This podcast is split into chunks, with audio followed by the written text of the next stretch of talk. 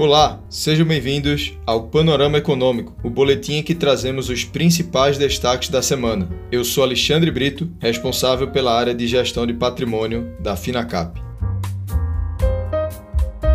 O Ibovespa acelerou o ritmo de correção na semana e registrou a maior sequência de quedas desde o pico da pandemia, em março de 2020. O principal destaque é o aumento da percepção de risco fiscal. Esta semana, ainda, apresentou o agravante das quedas registradas pelas commodities e pelo pessimismo crescente nas últimas semanas em relação à desaceleração da economia chinesa. No início da semana, as negociações do presidente da Câmara, Arthur Lira, para aprovar a reforma do imposto imposto de renda falharam e a votação foi adiada por 390 votos a favor e 99 votos contra, após o governo identificar risco de ser rejeitada a taxação dos dividendos em 20% ou de o projeto sair tão modificado que haveria alto custo fiscal. Além deste adiamento, as incertezas que rondam o futuro da PEC dos precatórios contribuíram para a queda do Ibovespa, a alta do dólar e principalmente a elevação dos juros futuros nesta semana. Na visão dos analistas, a PEC dos precatórios parece vulnerável a pressões políticas para expansão de gastos no ano eleitoral de 2022. Para o mercado, ao propor o parcelamento de precatórios, o texto atual da PEC afeta a credibilidade do teto de gastos, com efeito nos juros e nas projeções do PIB. Paralelamente, no cenário internacional, o crescimento da produção industrial e das vendas no varejo da China desacelerou e ficou abaixo das expectativas em julho, fato agravado agravado ainda por novos surtos de Covid-19 na região, evidenciando os sinais de que a recuperação econômica está perdendo força. A produção industrial da maior economia da China cresceu 6,4% em julho, contrariando as avaliações do mercado, que esperavam um aumento de 7,8%. As vendas no varejo aumentaram 8,5% em julho, sobre o ano anterior. Porém, o dado veio inferior à estimativa de mercado de 11,5%. A atividade na China se recuperou para seus níveis de crescimento pré-pandemia, mas a expansão vem desacelerando conforme as empresas enfrentam custos mais altos e gargalos de oferta. O minério de ferro, inclusive, acelerou as perdas nesta semana, motivado por expectativas de que a produção e o consumo de aço chinês vão diminuir no resto do ano.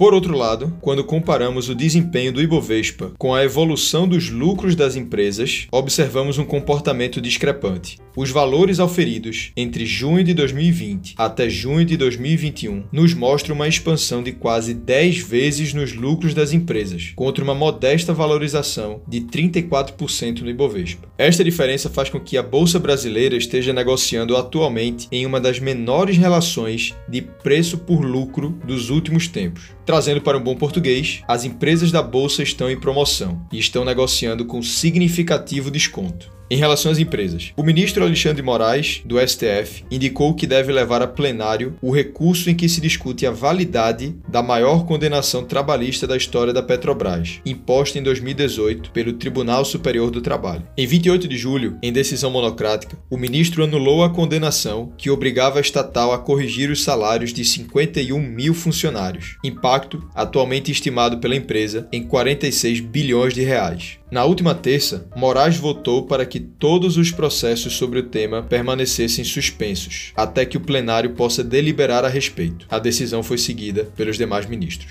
A AES Brasil divulgou na última terça mais um acordo para desenvolvimento do complexo eólico Cajuína, no Rio Grande do Norte, com 1.200 megawatts de capacidade instalada total. Além de Ferbasa e Minas Ligas, o empreendimento fornecerá energia também para a BRF, a partir de um parque eólico de 160 megawatts. Segundo o anúncio, o acordo envolve a criação de uma joint venture no modelo de autoprodução, ou seja, AES e BRF serão sócios do parque eólico. A loja Renner informou em comunicado que sofreu na última quinta um ataque cibernético criminoso, levando a pane na operação do site e aplicativo da rede, de seu braço financeiro Realize e de todas as suas marcas. Sem detalhar, o grupo afirmou que a maior parte das operações havia sido restabelecida e que os principais bancos de dados permanecem preservados. Este foi o boletim Panorama Econômico. Até a próxima semana.